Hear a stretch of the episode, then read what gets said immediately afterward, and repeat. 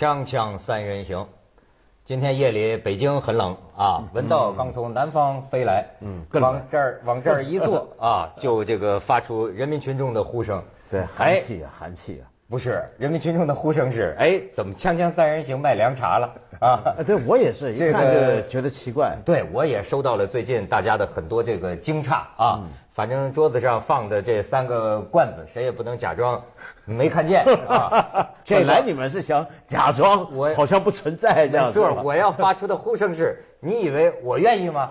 不是，到别的倒没什么吗。有的他他有的观众说你们主持人嘉宾分了多少钱？我跟大家说，一分钱都没有我们的份儿。我真正生气的就是这一点。不，我们还是真，这茶是能喝的。哎，行行，对是吧行，反正这个锵锵三人行，大家看这十五年来。景儿都没给我们换过，这桌子一把桌子三把椅子，是吧？你说为了怕反光，就铺些破报纸。咱们还这么能给 凤凰卫视挣钱啊啊？这凤凰卫视什么时候想抠门成这样。哎呀，算了算了算了，别。哎咱还是不要关心小小家，咱们还对关心大家是吧？大我但但还是关心大我。马马先生在这听的有点怪了哈。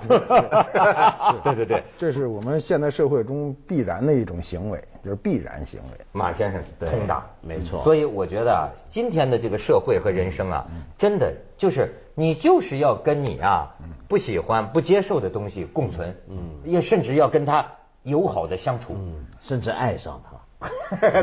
对，爱上钱，爱上 钱，对，哎，但是今天我们要说的这件事儿啊，实际上是比我们呢远远困难的多的人，是什么人呢？焦裕禄，焦裕禄同志，你认识吗？呃，不 没听这个机会认识，当然他也不在。对对对，焦裕禄同志当年待的这个河南兰考县出了一桩惨案，这肯定你知道。对海外媒体现在是是是疯了一样的在报道，因为烧死了七个小孩儿啊，这在要在西方发达国家，这是什么档次的事情，是吗？巨大的事情。巨大的事情。特别呢，你往下一说呀，这事儿就大了。这个这些孩子是个领养他们的妈妈，嗯这妈妈呢，我觉得这名儿深印在我心里，叫袁厉害。但太厉害了是马先生爱考证，说他不叫袁厉害。是吧？对他原名不叫袁厉害，他这个可能是他一个性格的，呃人家叫惯了的一个绰号，现在变成一大名了。对，因为我原来就想说，怎么怎么会取个这个名儿，对吧？你说做父母不太会给孩子取名叫厉害，对吧？我跟你说，现在新闻记者拍的照片，马先生，嗯真的是业务有艺术照片的效果。我给你们看看这个新闻的照片，照这个袁厉害和他领养的孩子，你可以看看啊。咱们先看头一张，你瞧，这个嗯。袁厉害抱着他这个收养的这些小孩儿，嗯嗯你看这些小孩儿，嗯你可以看出有些小孩儿是是有患有吗对，然后你再看，这是他们住的地方，嗯，他们家二十口子人，你想，就他跟他的这些他，他这出事儿的时候三十四个孩子嘛，你看这个床，嗯。这床，嗯。就有人说呀，一个孩儿睡一个木板的地方，呃，之间呢垫着砖，垫着砖，就就就就有去看望过，你知道。他这个袁厉害啊，让我想到，我真的觉得有点不能理解。嗯。就是说，你说这个爱呀、嗯。是个什么东西？嗯。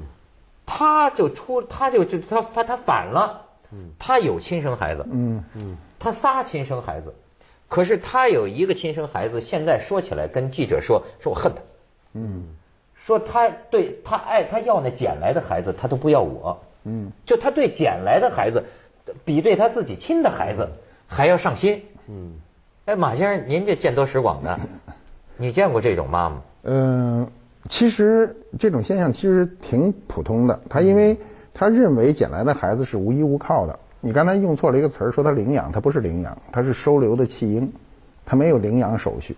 嗯领养是一个法律不是领养对我们认为的领养是一个法律程序，要签签个字儿的啊他就是弃婴。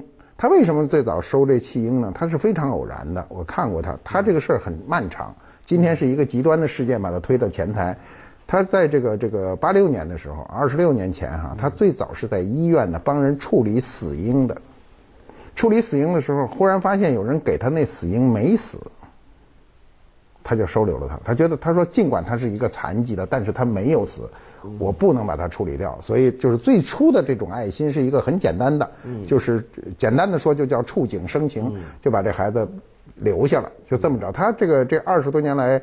呃，就是基本统计下来，大概有一百一百来个这个弃婴。嗯嗯嗯。啊，我们的弃婴数量很大的，很大的。对。呃，两种，一种是有残疾，一种是女婴。女婴。你说当地的人都说呀，说比如说医院门口有个孩子，嗯，那孩子是不全的，他河南当地话就残残疾的，嗯，说不是找救助站的，就说找袁厉害，找袁厉害，就袁厉袁厉害专收收这种。呃，残的这种孩子，嗯，可是你刚刚讲这个很难理解，其实就像马先生讲啊，不一定，因为这种现象挺普遍。我认识很多那种做志愿工作的人，嗯，做 NGO 的人，比如说有好几种啊，有一些是收养流浪狗、流浪猫，有些呢是到偏远地区帮助弱势群体或者是弱势小孩。你会发现他对这种事儿的投入啊，嗯，到了最后真的是达到超过家庭很多，乃至于到了家庭内部都出问题。很多亲戚、朋友、丈夫、太太、孩子就指责你怎么会这样？嗯，那你要想看他出发点一开始是很单纯的爱，然后他又加上这个东西又牵涉一个正义感的问题，慢慢慢慢他会让一个人非常热情，甚至达到狂热的程度，整个人进去了。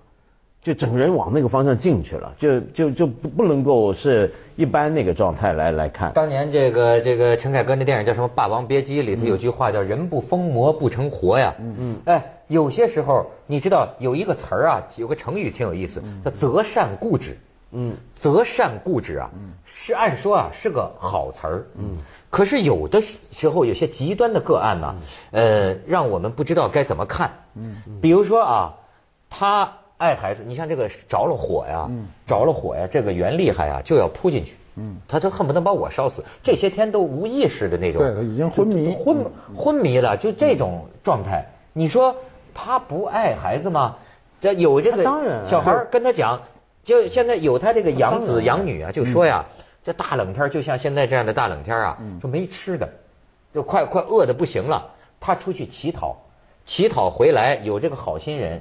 讨到了半个馒头，半个馒头啊！这袁妈妈掰着一块一块全给孩子吃，说这妈妈袁袁厉害，自己一口都没吃。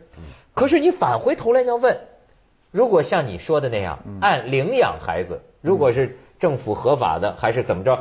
这个这个这个这个收救佣救佣机构啊，嗯你根本就不应该发生这种饥饿的情况。但但是但是我们领养没那么容易，因为。这个，中华人民共和国收养法，它是一部很现成的法律。这法律呢，也是在他收留这个孩子这二十多年中逐渐建成的。他最早发布这法律的时候是九一年，然后九八年进行过修正，真正颁布实行是九九年。嗯，九九年才颁布实行，九九年到现在说起来也十三四年了，是吧？那么按理说，他应该有一个现成的法律，我们按照这个法律去领养。那领养第一条他就不服，他首先是领养者不能有子女。嗯。这个是一个很，就是呃，是一个规硬性规定啊。那我问你啊，要是先领养了，后来生了，呃呃，这个没有问题，没有问题啊，没有问题。现在问题是呢，我们现在的领养法大多数指的是健全的孩子。人领养是为了我没有子女，我去养一个孩子。这种残疾，而且有的是重度残疾。你看到刚才看到照片上，那是轻度残疾的，重度残疾是根本不能动的，完全是需要人帮助，不能自理的嘛。甚至有的是智力不不全的，包括这次烧死的这孩子。我当时看到这新闻的时候，我觉得最痛心的是什么？哈，都是我们会忽略的细节。他烧死这个孩子，他给了一张名单，这名单上这这个七死一伤没有名字。这些人全是绰号，有的叫傻妮儿，有的叫小哑巴，呃，最可怜的是两个孩子，就是没有名字，叫男婴。这涉及到我们很多制度，你比如户口制度，这些人应该不应该有户口？我们看到前两天的那个什么房妹之类的，都是一人俩户口吧？嗯，像这样的人是没有户口的。那么你在领养当中有无数的障碍，而且这种残疾怎么去领领养？谁有能力去养？社会上今天领养的，我们其实听到领养孩子，但是领养的都是健全的，这种不健全的谁来管？嗯，是没有人管。其实坦白讲，你看他这回这个火灾的事件，看到相关的一些照片，你会觉得，就就我很佩服袁立海这种爱心，这种正义感。但其实仔细看，你发现他其实不具备条件，他不具备对领养，你别说不具备条件，他硬上，对因为没有人管。他说我总不能看着这孩子死去吧？没错，对不对问题就来了，就是说谁有条件呢？谁应该管呢？国家体制当然是啊，而且像您刚才讲的，就是说这孩子怎么可能就叫男婴呢？啊，对，连个名字都没有，这这不可能的事儿死了以后，你说这人这个孩子这叫什么呢世上一般，连个名字都没有。对吧？是所以你看现在就看到这整个当地那个地方是怎么搞的，怎么会让这种情况出现呢？所以就是说，当地本来说他是非法领养，是说的非法对非法民政但是后来好像又修改了对，就是因为又别人又菜他骂他骂骂这个当地政府，就说这事儿本来是你们管的，对吧？那怎么你们就然他后现在改了，是叫私下领养是吧？好像叫做私自私自领养，对。私自领养？嗯。哎，咱们这是一个语言大国啊，私自领养，很多事儿都是私自干的，是吧？对那就不叫非法锵锵三人行，广告之后见。你这当地这政府啊，也不是没注意，这个开封市福利院啊，说从二零零七年就开始啊，劝说他把孩子交给我们，双方这个拉锯战呢、尽了最大努力，最后袁厉害好像还他们的报道说呀，就说只愿意上交一部分看上去奄奄一息的小孩，其他的还是拢在自己家里，就愣是不交给这个有关的救助收容呃这个福利院。但这个我不太明白，就是为什么是个福利院却苦苦哀求他交出孩子？这你如果政府负责任的情况下，你明知道这个情况，其实坦白讲，他一开始讲那个非法啊，当然现在大家啐这个字儿啊，嗯。但其实他还真是非法。当然就我们如果真的是抓细节来看的话，当然了。那如果是这样的话，那为什么政府不执行法律行动，不执法？我觉得很有意思的地方在，比如说他有一个啊，嗯就是有些孩子啊，哎，这里边为什么我说这里边有个爱人类的爱这个问题？就他有些孩子有感情产生了感情，那就是袁妈妈，那我不想离开，对。你这个怎么办？对这种东西，我知道一定是很矛盾的。全世界都有很多这种事，比如说你看到，比如说你光看电影，好莱坞电影，你就常看到这种情景，就是这个爸爸单亲爸爸或妈妈养孩子，孩子很爱他，怎么样，互相都很爱。但是呢，这个法院判决呢，就是说你现在不具备条件养这个孩子，要收到什么地方，然后发生很多这种人情故事。你在这些戏里面看到是那个国家的制度，它很冷酷，但是它很严密，它很有力。我现在想到就是从几个月前，我们那几个流浪孩子烧死在垃圾桶里头，嗯到去对嗯到去年的一连串的校车事件，你就发现很奇怪，我们关于儿童的这方面的政府作为啊，只在一个环节上，你觉得他最有作为，就是管生育那一块，嗯就是这孩子能不能生，生这个不能生，把他做掉什么那，这时候那还是哎向孩子下手啊对，这时候他管的最严。嗯到生出来是怎么样的情况，你就觉得怎么好像处在一个半无政府状态一样。尤其是他这个状态，他这个状态是什么呢？是孩子，我们先天不好，先天不好呢。他这里有个细节，很多人忽略，他有三十四个孩子啊，这些数据都公布的，有二十个是国家每个人每个月给上户口的七不是户口就是人口，就是七十块钱的这个这个低保补助，七十块钱。养个孩子，咱们今天是什么是什么物价啊？咱们得明白，咱兰考那物价咱不知道，咱能推算出来七十块钱能干什么，而且不给全了，我就不明白，是吧？要不然就是你现在你你要不然你就说我是给你个福利院，我把孩子都要接走。我依照法律，这孩子要受到良好的社会照顾、良好的教育，呃，或者包括医疗，有理由强制对吧？你可以强制执行，嗯但你没有执行。如果不发生这个事儿，这个事儿一一直在延续。对那么社会的救助呢？我们今天社会有一个不好的倾向，是什么倾向呢？就是舆论上过于过于这个关注慈善，嗯嗯，延缓了制度的这个建设，就是我们的制度老建建设不起来，老是靠大家的善心。这善心都是什么？每个人的善心，第一是直观，就是我看见了，我相信袁厉害养的这些孩子，如果有很多人到现场看见了，马上就掏钱，是对不对？很容易掏钱、掏物，怎么都成。但是他不是每个人都能看见，或者说我看见这一次我都做了尽了我的这个这个这个善心了，但是我工作一忙或者我没机会再看了，我也就不进了，所以他就会处在饥一顿饱一顿。你看他那照片，有穿的干干净净的，对。也有那种的，啊就就是乱七八糟乱七八糟的，对吧？他照顾不过来，他这样一个妇女，她没有能力去去去雇人，是。她不是个企业家，是吧？是个机构。啊，他又不是个机构，他也没有任何权利，他怎么去做？其实就说他自己就说说，比如说多少年前，这孩子。我要没接回来，这孩子就死了，而且死了，而且就没有这个人呢。确实有长大成人的，他就他救助的，现在都已经工作了，长大成人，这都是他的功劳啊。嗯，他在那个时候，八六年，我们想想那时候国家百废待兴呢，他能有这种善心，这非常不容易。他有子女，对不对？为什么他的子女他不去管管这些呢？那表明他最基本的人的善心。哎，我就真的这觉得，我在这个人之常情啊，你知道我听说过的人之常情是什么？就我刚才问你这问题，比如说。收养了一个，原以为自己不能生，嗯，但是到后来生了，你知道我听过很多个很多这种故事。讲啊，嗯，这东西真没办法，就是啊，眼瞅着就看着啊自己的孩子啊，哎呀怎么那么像我，我这个孩子是我的孩子，就是真绝亲，不是说因为这到最后变成了一个提醒自己心里的道德，嗯，要对他好，但是呢难免就会觉得这个孩子怎么某有有些性格呀，就好像就觉得哎。往往这个收收回来领领养的孩子，哎，往往就会觉得啊，这种孩子啊，当着人，当着朋友、客人的时候，装的特甜、特乖，一个小孩子。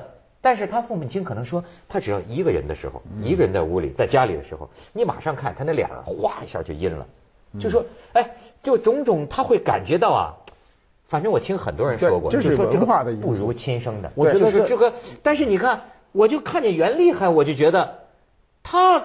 反过来了，他这个里边当然有一个动机，我觉得就是说，呃，周围社会啊，你看为什么一开始这政府也都不敢拿他怎么着？嗯，因为他有这个名声，嗯嗯，这个这个慈善妈妈呀，三好妈妈、几好妈妈的，哎，你你说这是什么？我觉得是这样。你刚才讲那种领养的一个孩子，你觉得他就是不如自己亲生，总觉得有点怪。一般人都以为是孩子的问题，其实不是。孩子的现在所有的教养理论都说啊。孩子他的所有的性格表现是在于早期的社会互动中形成，可能我们有时候自己不感觉到，我们以为领养孩子，我对他也像对自己孩子一样好，其实是你自己有一个很细微的分别。孩子是分辨得到，对对对，对感觉到了。对，在那个很细微的分别里面的互动里面，他养成某种性格。你说真没有种的原因吗？没有种的原因，亲生的没有。和为什么呢？因为举个很简单的例子，现在的育婴的心理学有几个很经典的例子来说明。如果我们说你的性格是天生的话，嗯，那么呃，为什么啊？就说所谓天生下来，就比如说同一胎下来，应该性格都很接近。有一些连体婴双胞胎，嗯，连体生下来，嗯，呃，一辈子二三十岁都都还连着呢。那但是他们性格是极端不同的。那由此可见呢，就是说他后天养成的时候过程是在一块儿的嘛，对不对？嗯嗯，你懂我意思吧？就是说，如果我跟你是个连体婴，我们生下来在 老头上贴一块，占便宜，对吧？你头大嘛，然后这么连一块，这么连一块，怎么可能？你从小一一一路这么大，怎么就极端不一样呢？所以这边就看到后天你怎么教呢？恐怕还不行。很多人就说这是天生的，但也不是啊。为什么呢？因为也有一些情况是后天生出来，是放在完全不同的环境的兄弟姐妹，但性格是完全相同的、相似的。所以这个东西它既非天生，也非纯粹的后天教育，而是在社会互动中形成一个性格，还是个谜。咱们去一下广告，锵锵三人行，广告之后见。你看，他们这儿就有很多财。中国私人合法收养困难重重，嗯，一个是庞杂的手续和高昂的收费，嗯，然后国家政府对孤儿收养经费投入不足，民间所谓私自收养大量存在，涉嫌违法，然后。法律规定有盲区，急需建立收养人评估制度。你像叫在西方国家，嗯，那家伙，哎，我觉得西方国家有个非常重要的一个概念，就是孩子是国家的最高价值，嗯，对吧？一说到孩子，那你父母你都没权利对你孩子怎么着，嗯，你这是国家的神圣不可侵犯的一份财富或者一份生命吧，嗯。啊，本来中国人也是特别看重孩子啊，但现在的问题就是被搞成。这就像马老师讲的，一方面呢，它是个制度问题，但我们现在是两边都有缺陷。什么叫两边有缺陷？是这样，你比如说像袁立海，他是一个人的力量，但假设今天呃不是一个人，是一群人说我们成立一个什么慈善机构，我们专门扶助这个事儿，所有这种慈善机构 NGO 在中国搞，我们都知道有多难，也搞不起来，政府有时候也不太愿意你搞。好了，这方面不太愿意你搞。当你说我个人去这是合法领养，就像你刚才看那个材料，我也见过，手续门栏多了一大堆，而且每个卡都要收你点钱。嗯，好，然后到了最后，那说那靠政府吧，哎，原来他也不行，就 怎么样都不行，所以现在就出现这个问题卡在这儿。你知道哪个国家收养中国孩子最多吗？美国嘛，就美国啊，美国收，但是我都听说过这两年少了，好像少了，少了，少了，少了。因为你知道这个收养啊，真的你也要有充分的考虑。嗯，很多人你收养回来以后，跟孩子的相处啊，对他他有很大的文化因素，因为西方人呢，你比如美国人，他他的这种领养文化是非常就就非常适应的，非常适应的，所以他孩子认为我跟我爹妈长得完全不一样，我连人种都不一样，我也不他在社会中没有隔阂，中国人是不行的。中国人即便接着下来为您播出《西安楼冠文明启示录》。父母天天都提溜着个心儿，不能告诉他，不能让他知道。一旦让孩子知道呢，因为社会文化。